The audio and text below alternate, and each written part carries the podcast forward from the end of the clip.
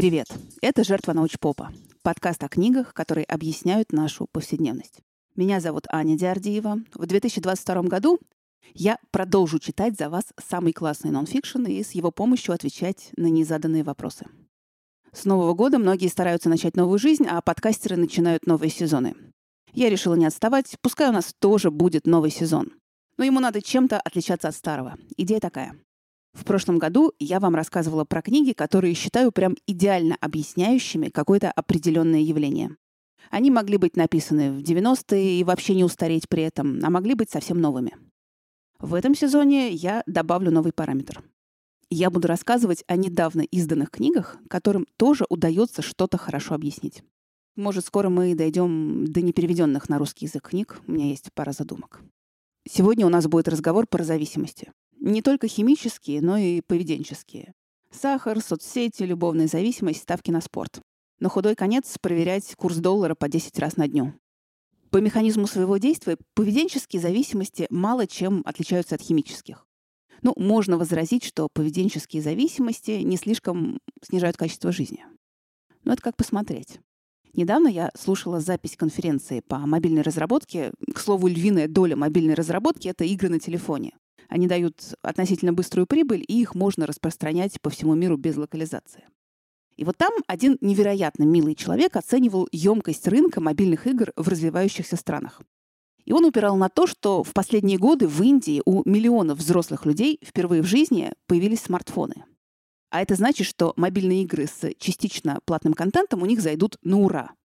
Представьте себе, куча нищих, полуграмотных людей, вместо того, чтобы расширять свои представления о мире, чему-то научиться, с кем-то пообщаться, да даже просто качественно отдохнуть после изнуряющей работы, вместо всего этого они пырятся в свой смартфон и заносят копеечку за апгрейд своего меча в мобильной метавселенной.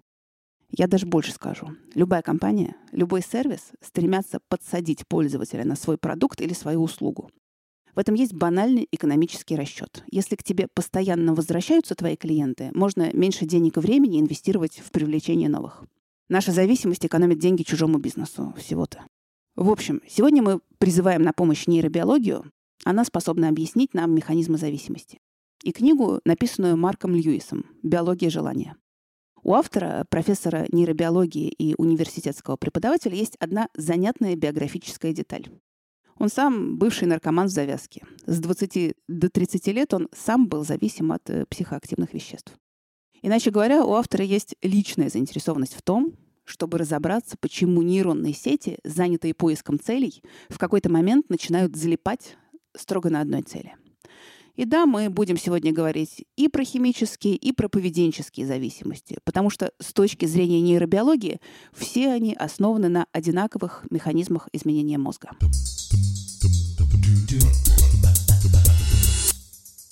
Но для начала пару слов в защиту мозга.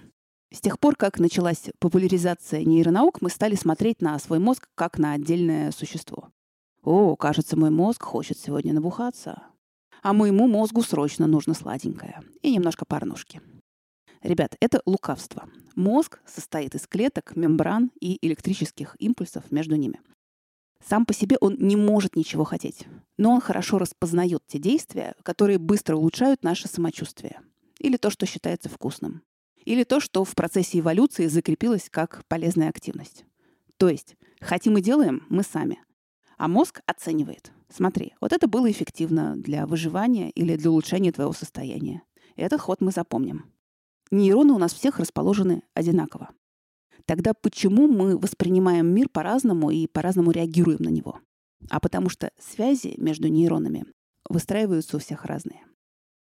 Как выстроятся связи, зависит только от нашего индивидуального опыта. Ну и от э, обстоятельств, в которых мы оказались. Тоже довольно индивидуальных. Кто-то, знаете ли, живет в юрте и пасет оленей, а кто-то в многоэтажке и должен в два года начать изучать английский. То, как мы реагируем на обстоятельства, которые нам достались, выстраивают наши нейронные пути определенным образом. При этом уже выстроенные нейронные пути, уже имеющиеся, определяют то, как мы в дальнейшем будем воспринимать мир. Проблема яйца и курицы в чистом виде.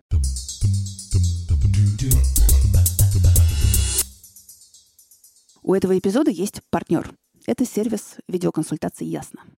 Недавно я сделала дело, которое откладывала несколько лет. Написала e-mail своему самому первому психотерапевту. Что со мной все более или менее, и спасибо за то, что было. Я откладывала это дело так долго из-за того, что мне было стыдновато ему писать. Потому что со своим первым терапевтом большую часть времени я вела себя как засранка. Мне очень хотелось его прогнуть. Нет, даже не так. Мне хотелось, чтобы у него был сходный с моим опыт, но одновременно он в этом опыте был бы на три головы меня выше и вообще сильнее и витальнее. И на своих первых сессиях я выделывалась как могла. Вот я тебе сейчас такое подкину. М? Как ты на это отреагируешь? И это все при том, что я вообще-то пришла к нему за помощью. Это уже потом я узнала статистику, что чаще всего клиент встречает подходящего ему психотерапевта, сменив двух-трех специалистов. Теперь смотрите, что значит сменить специалиста. Во-первых, это значит сказать своему текущему психотерапевту, глядя ему в глаза, что больше к нему ходить не будете. Ну, это требует определенной отваги. Во-вторых, надо запускать поиск нового терапевта. Просить рекомендацию у друзей, формулировать, кто примерно вам нужен. Кажется, что проще бросить, чем пройти через все это. Пожалуйста, не бросайте. Есть занятия, в которых результат виден не сразу, а через какое-то время. Ну, там, садоводство, качание бицепса, ну и психотерапия тоже. Что можно сделать, чтобы облегчить поиск своего психотерапевта? Попробовать сервис онлайн-консультации «Ясно». Там собраны полторы тысячи специалистов с подтвержденным образованием, с практическим опытом и проходящих супервизию. На основе заполненной вами анкеты, где можно галочкой отметить пункты о вас и о том, что вас беспокоит, сервис порекомендует вам определенных специалистов, которые работают с такими проблемами. Это надежнее, чем рекомендация друзей, потому что не всегда специалист, с которым работает кто-то знакомый, подойдет именно вам.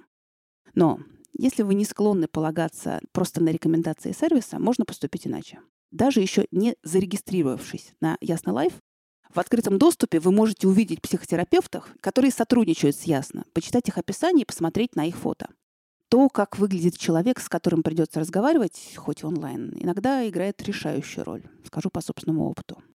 А еще можно попросить о ручном подборе специалистов. В службе поддержки работают только люди с психологическим образованием. Они могут подсказать вам, как найти своего терапевта. А для слушателей подкаста промокод на первую видеосессию в сервисе Ясно. По нему первая сессия будет стоить 2280 рублей. Промокод SCIENCE вводится при регистрации капслоком. Ссылка, промокод и подробности в описании этого эпизода. Итак, у нас человек и его мозг, расценивающий конкретный жизненный опыт как настолько эффективный, что его нужно повторить. Он помогает справляться. И некоторые начинают повторять этот опыт настолько часто, что мы называем это зависимостью. А как вообще специалисты представляют себе механизмы зависимости? Ну, уже прошли те времена, когда зависимость, допустим, алкогольная, считалась грехопадением или отсутствием нравственности. На смену пришла идея болезни. Зависимость — это болезнь, причем хроническая. Что-то нарушается в системах мозга, и ценность немедленного вознаграждения для человека преувеличивается, а контроль и прогнозирование последствий ослабляется. Сторонники концепции болезни когда-то изучали зависимых, делая исходные замеры, а потом давая испытуемым большие дозы веществ, от которых те зависят. После этого повторный замер, и смотрите, смотрите, их мозг изменился. Ну, ребят, было бы гораздо хуже, если бы мозг в этой ситуации вообще не менялся. Потому что базовое свойство человеческого мозга — нейропластичность. Это умение изменяться, строить новые синаптические пути и тем самым адаптироваться к обстоятельствам. Мозг предрасположен к изменениям под воздействием любого нового опыта. Любого. Нет, сторонники идеи зависимости как болезни, конечно, правы в том, что с развитием зависимости меняется мозг и меняется метаболизм дофамина. Именно он играет ключевую роль в поведении, которое направлено на достижение цели. Но если смотреть на зависимого только как на больного, это вредит самому человеку. Он лишается субъектности. Теперь он вправе сказать себе и окружающим. Ну что ж, я поломался, давайте чините меня. Не удалось? Ну, хм, плохо старались. Марк Льюис предлагает посмотреть не только на биологическую часть зависимости, но и на поведенческую. Представить зависимость как очень сильную привычку и осознать, как она действует. И чтобы теория была не так сухая, будем разбавлять ее поэмой «Москва-петушки». Немножко двусмысленно звучит слово «разбавлять», ну ладно. Я выбрала «Москву петушки» за то, что там и авторы, и лирический герой знали толк в химической зависимости. Любую зависимость предваряет первый опыт. Одна из первых проб чего-то, что потом приведет к зависимости, должна оказаться ну очень удачной. А удачно ее сделают две вещи. Во-первых, мощный и, главное, быстрый результат.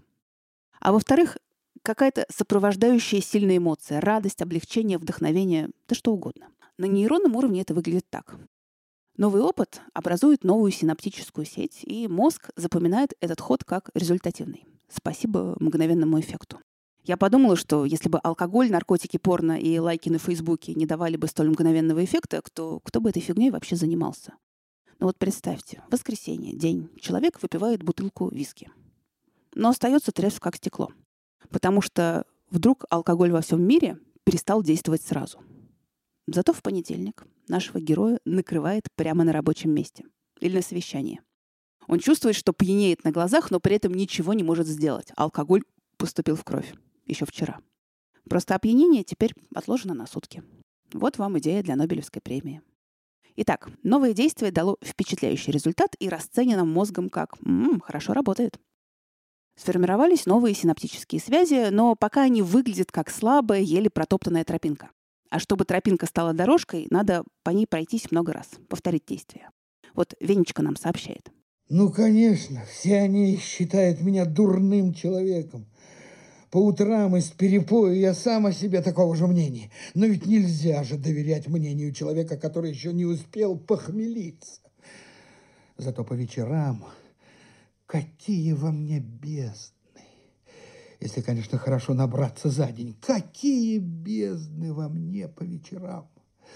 Но пусть, пусть я дурной человек. Когда одно и то же действие повторяется много раз, происходит научение – то есть синапсы, соединившие определенные нейроны с другими, начинают укреплять эту сеть. И в то же время другие нейронные сети перестают работать по причине застоя. В общем, кучка нейронов захватывает власть и формирует единственно возможный путь научения и единственно возможный способ с чем-то справляться. Но это пока не все. Новая привычка должна каким-то боком встроиться в образ жизни человека. Идеально, если она сможет встроиться в уже имеющиеся привычки. В Москве когда-то была на билбордах развешена такая социальная реклама. Курение? На это нет времени. Ее очень критиковали за то, что она рисовала перспективу чудовищной загруженности человека, такой, которая не оставляет ему даже пяти минут наедине с собой с сигаретой. Но с точки зрения нейробиологии этот рекламный слоган описывает, как одна привычка не в состоянии встроиться в другие привычки человека и поэтому оказывается за бортом. На этом билборде можно было бы еще приписать снизу. Но ты не расстраивайся, покуришь на пенсии. Далее. Привычка начинает все больше и больше занимать мысли человека. Все больше своих планов и действий человек выстраивает вокруг своей привычки. Я, чтобы не очень тошнило, принялся рассматривать люстру над головой. Хорошая люстра ну, слишком тяжелая. Если она сейчас сорвется и упадет кому-нибудь на голову, будет страшно больно. Да нет, наверное, даже не больно. Пока она срывается и летит, ты сидишь и ничего не подозревая пьешь. Например, херес. А как она до тебя долетела, тебя уже нет в живых. Тяжелая эта мысль. Ты сидишь а на тебя сверху люстра. Очень тяжелые мысли. Да нет, почему тяжелые? Если ты, положим, пьешь херес, если ты сидишь с перепою и еще не успел похмелиться, а херес у тебя не дают, и тут тебе на голову люстра, вот это уже тяжело. Очень гнетущая эта мысль. Мысль, которая не всякому под силу особенно с перепою. А ты бы согласился, если бы тебе предложили такое? Мы тебе, мол, принесем сейчас 800 граммов хереса, а за это мы у тебя над головой отцепим люстру и... Ну как, надумали? Будете брать что-нибудь? Хересу, пожалуйста, 800 граммов. Да ты уж хорош, как видно. Сказано же тебе русским языком, нету у нас хереса. Ну, Я подожду, когда будет. Жди, жди, дождешься. Вот что сейчас происходит? Сейчас возможность получить мгновенное облегчение взяла верх над отложенным результатом – избежать падения люстры на голову. Вообще, согласно исследованиям, зависимые люди чрезмерно ориентированы на сейчас и более склонны к обесцениванию отсроченного вознаграждения, чем вся популяция в среднем. Во многом зависимость захватывает так много пространства благодаря стыду. Вон справа у окошка сидят двое – один такой тупой-тупой и в телогрейке, а другой такой умный-умный и в коверкотовом пальто. И, пожалуйста, никого не стыдятся, наливают и пьют. Не выбегают в тамбуры не заламывают рук. Тупой-тупой выпьет, крякнет и говорит, а, хорошо пошла курва. А умный-умный выпьет и говорит, трансцендентально и таким праздничным голосом тупой-тупой закусывает и говорит, закуска у нас сегодня блеск, закуска типа «я вас умоляю», а умный-умный жует и говорит «да, трансцендентально». Поразительно. Я вошел в вагон и сижу, страдаю от мысли, за кого меня приняли, Мавра или не Мавра. Плохо обо мне подумали, хорошо ли, а эти пьют горячо и открыто, как венцы творения, пьют с сознанием собственного превосходства над миром. Ха! Закуска типа «я вас умоляю». Я, похмеляясь утром, прячусь от неба и земли, потому что это интимнее всякой интимности. До работы пью, прячусь, во время работы пью, прячусь, а эти – трансцендентально. То есть получается, что человеку стыдно за свою зависимость, но доступный ему способ совладающего поведения, чтобы избавиться от неприятных чувств, приникнуть к тому, от чего он зависит, за что вновь ему будет скоро стыдно.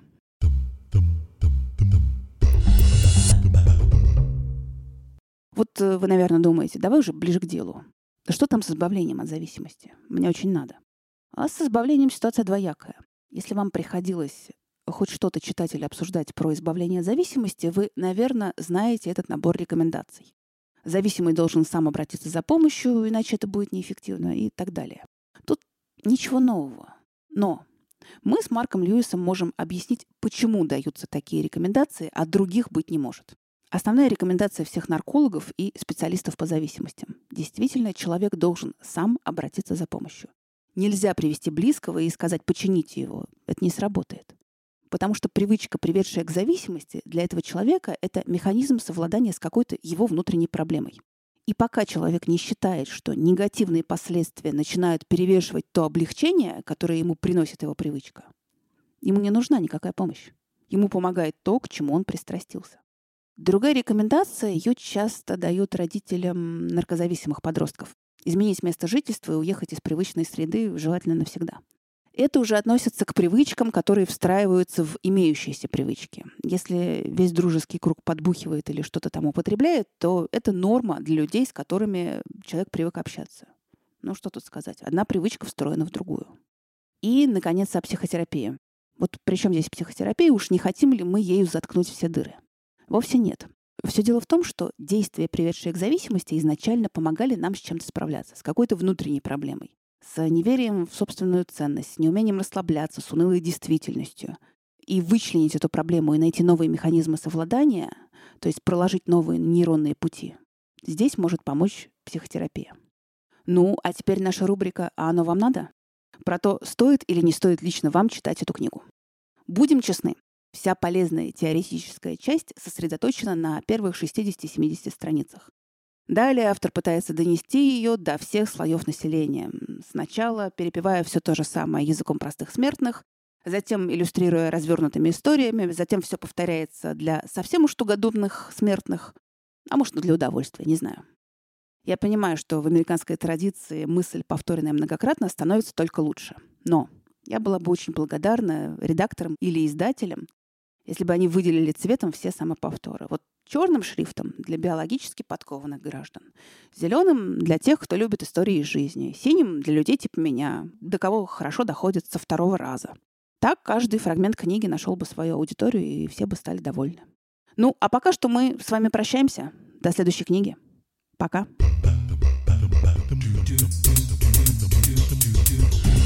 do do do